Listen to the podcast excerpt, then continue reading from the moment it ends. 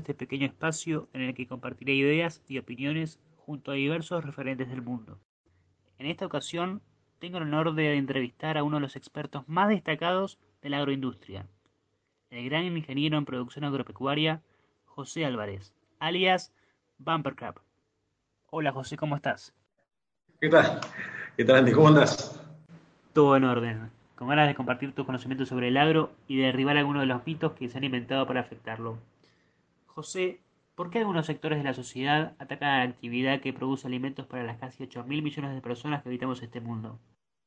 Lo que ves este, es que la mayoría, digamos, de los que cuestionan este, los, métodos de producción eh, es, gente que, bueno, la verdad que nunca, tuvo tampoco acceso a, este, los conocimientos que rigen estas actividades, ¿no? Es decir, te, encontrás con gente que por ahí estudia abogacía, sociología o, filosofía y, después este, empieza a hablar de, la variación de la altura de la napa, de, digamos, de la escorrentía, del consumo, digamos, de, agua por parte de un monte nativo versus un, cultivo anual. Este, entonces, lo que vos tenés que entender es que lo que explica muchas veces las motivaciones de, algunos de estos cuestionamientos, en realidad es, este, es, la, es, o sea, es el deseo de, que no exista libertad económica, ¿no es cierto?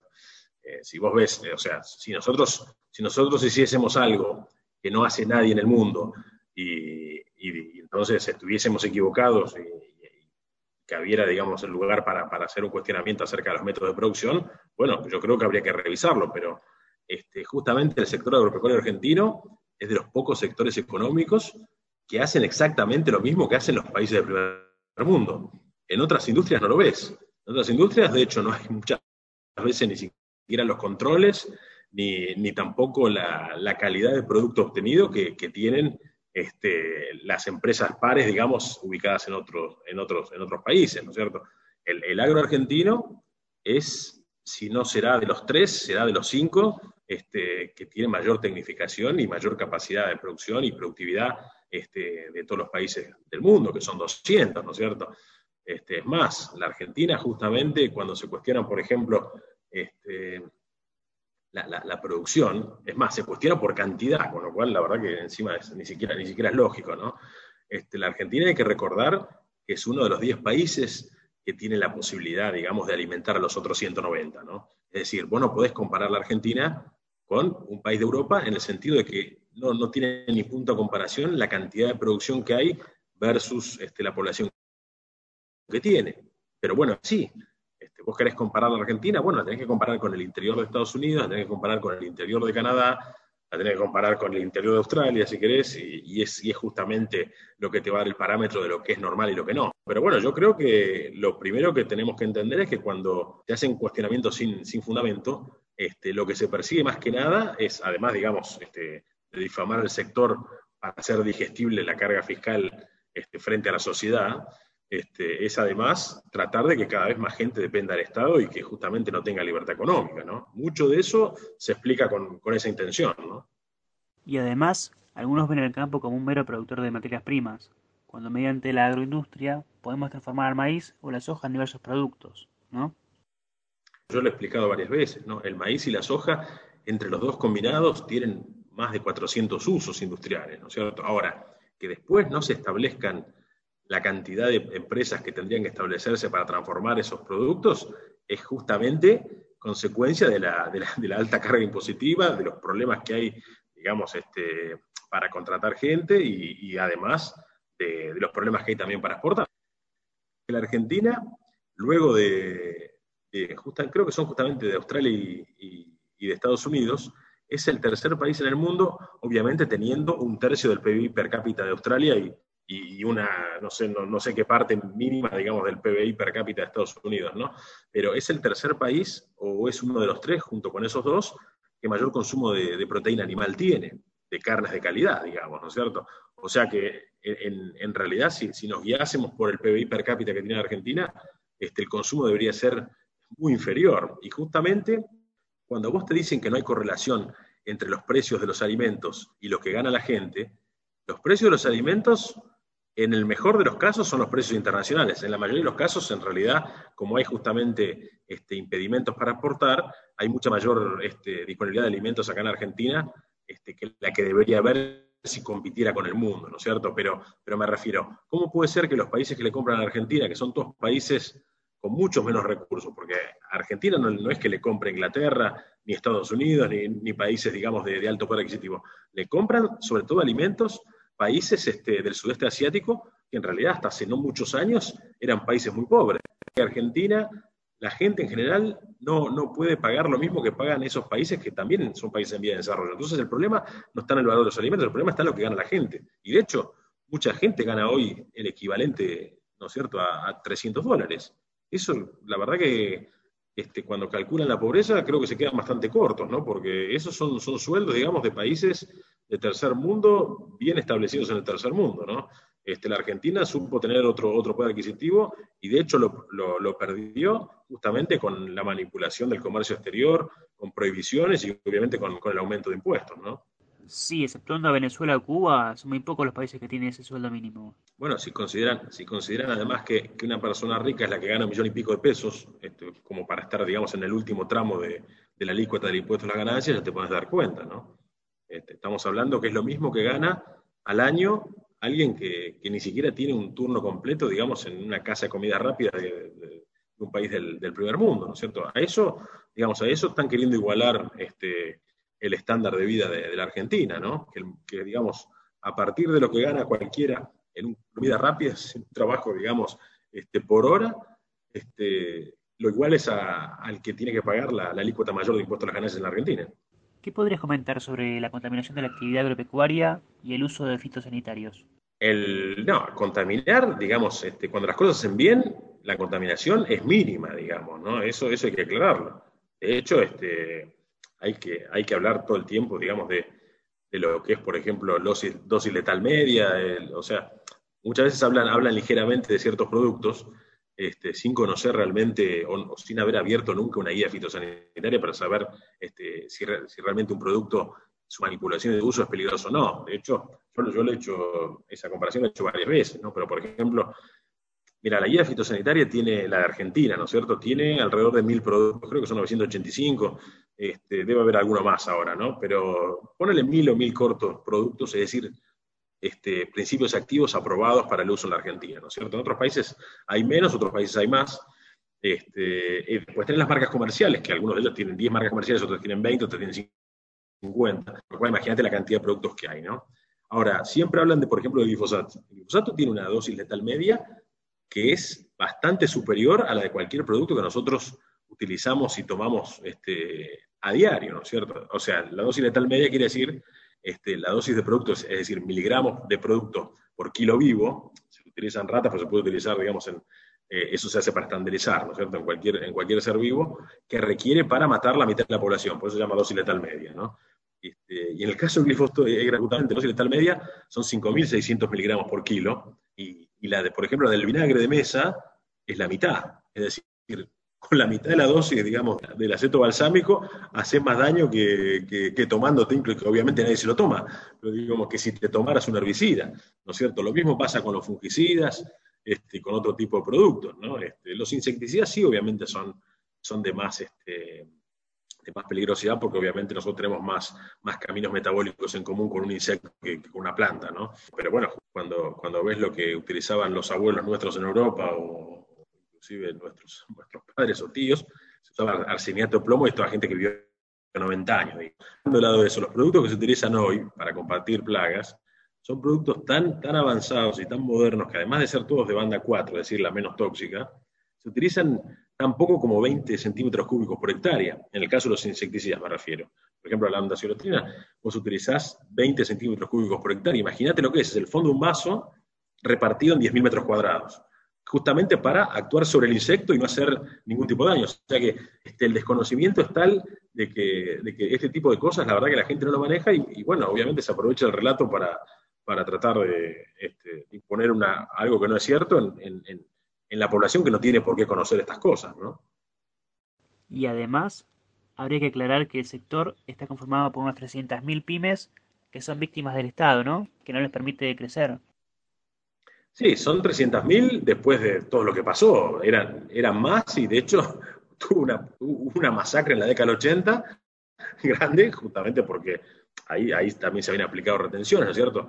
Este, y, se perdieron muchísimos productores entre la década del 80 y el 90, fundamentalmente por las políticas del 80. Lo que pasa es que, bueno, se fueron, digamos, fundiendo este, también este, en la década del 90, ¿no? Eh, hoy quedan Sí, en el último censo agropecuario que se hizo en el 2019, creo que fue, eh, quedan, bueno, ahí se relevaron alrededor de 260.000 empresas y no se las relevaron todas. Por eso se dice que son más o menos 300.000, ¿no?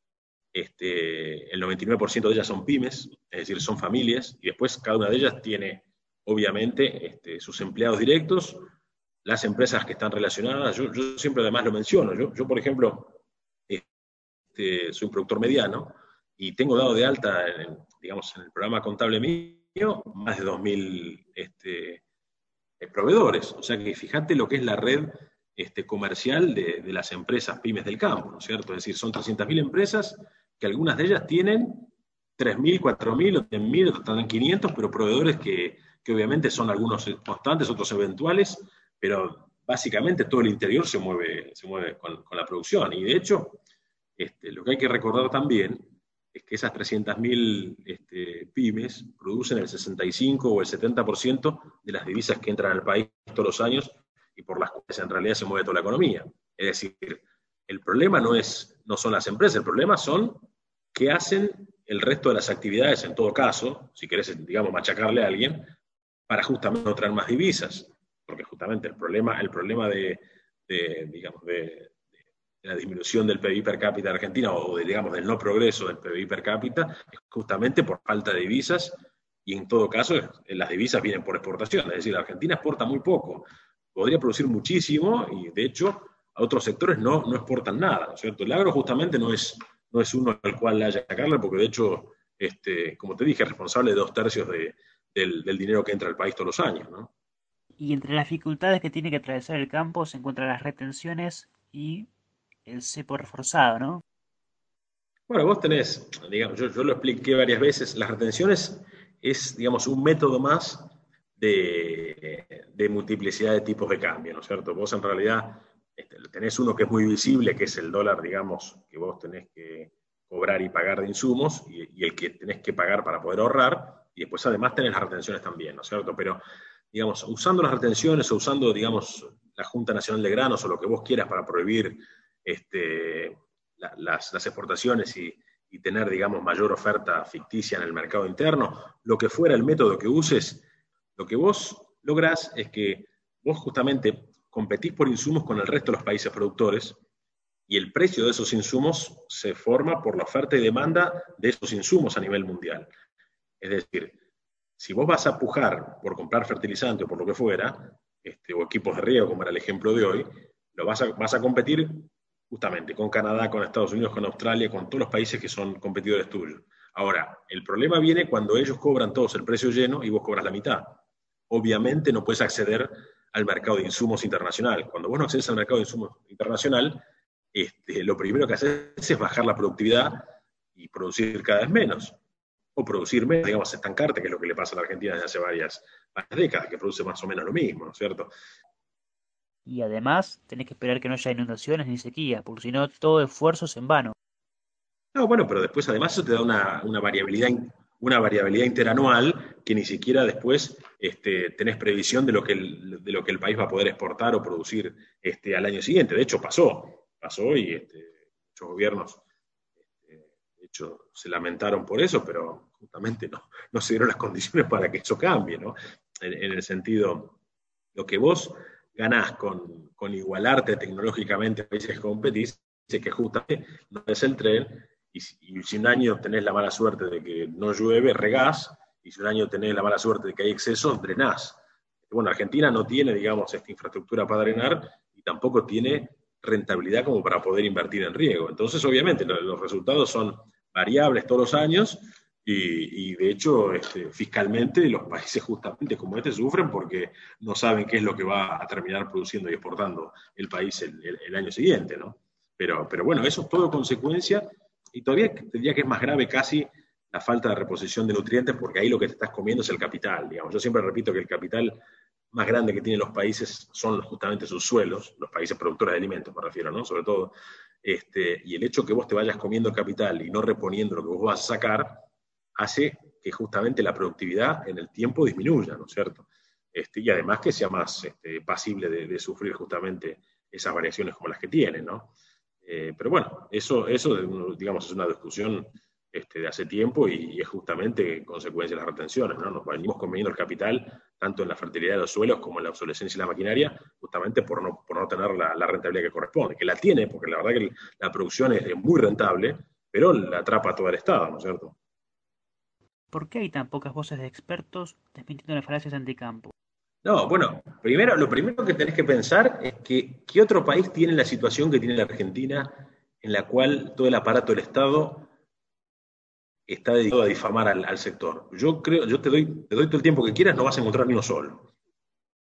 No vas a encontrar un solo ejemplo, ni siquiera Venezuela este, se dedica a difamar a los productores. Les hará las mil y una, pero digamos, no, no tiene ese discurso. O sea, lo que pasa acá uno puede decir, en, tal lugar lo resolvieron de tal manera. Porque en otros lugares se están discutiendo acerca de la conveniencia o no de tener, por ejemplo, field dots o, si el metano, digamos, este, influye en, el cambio climático, ese tipo de cosas, o, si, por ejemplo, hay que, hay que usar transgénicos o no, está bien, pero acá además, además de, además de esas discusiones, digamos, este, que, bueno, que no están hechas por grupos, digamos, independientes como otros países, sino que están este, promovidas del Estado, además está el tema de, justamente eh, discutir la propiedad privada o discutir la libertad de comercio o de exportar. Entonces, todo ese tipo de discusiones, vos no, no podés ver qué hizo otro país con eso, qué hizo otro sector de, otro país con eso, porque la verdad que no tuvieron ese problema. Las cosas que vos estás discutiendo acá son inéditas en el mundo. Y después, yendo, digamos, bien a tu pregunta, eh, hay obviamente, y lo reconocen todas, hay una falencia de las entidades gremiales del campo en cuanto al discurso, ¿no es cierto?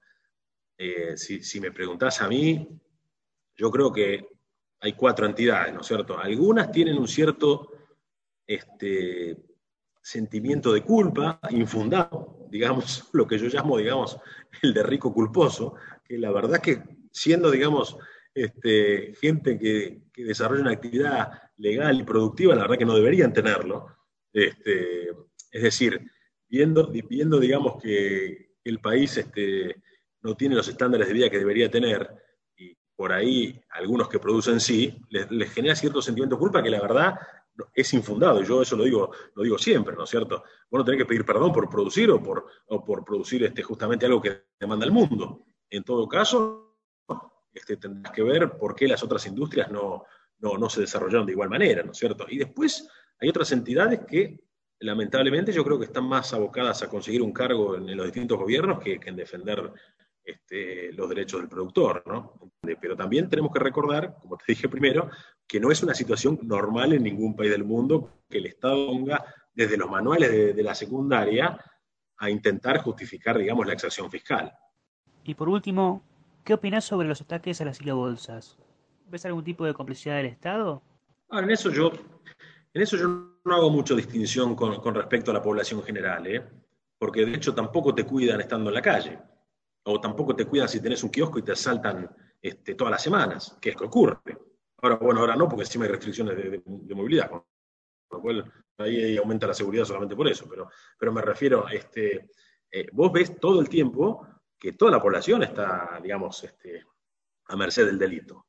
Lo que claro que es raro es que en el campo vos estás 10 kilómetros adentro del camino y vayan a hacer daño. Eso obviamente que sí crea mucha sospecha, y aparte por ahí no se llevan nada. O sea, si, si pueden llevarse algo, seguramente se lo llevan, pero, pero me refiero muchas veces van a, van a hacer daño y obviamente tiene que ver con instalar este, el miedo, obligarte a vender o lo que fuera, ¿no es cierto? A, a no guardar. Pero, pero en eso yo, eso yo la verdad que no, no, no me victimizaría, no victimizaría al sector porque en general toda la sociedad está bastante desprotegida y de hecho no hubo nada más burdo que la, suelta de, delincuentes el año pasado a la vista de todo el mundo este, con, la excusa de, la pandemia. Eso, eso es algo que quedó encima, quedó encima sin resolver y, quedó a la vista de todo el mundo. Así que en ese caso yo creo que sigue la misma línea, ¿no? Bueno, José, te agradezco por haberme compartido estos minutos. Fue un honor realmente. Seguiré disfrutando de tus tweets y de tus charlas futuras. Bueno, no, te agradezco a vos, Andy, por la invitación. Y, bueno, te felicito por, siempre por lo que escribí. La verdad que estoy siempre de acuerdo. Este, te mando un gran abrazo y nuevamente muchas gracias por todo.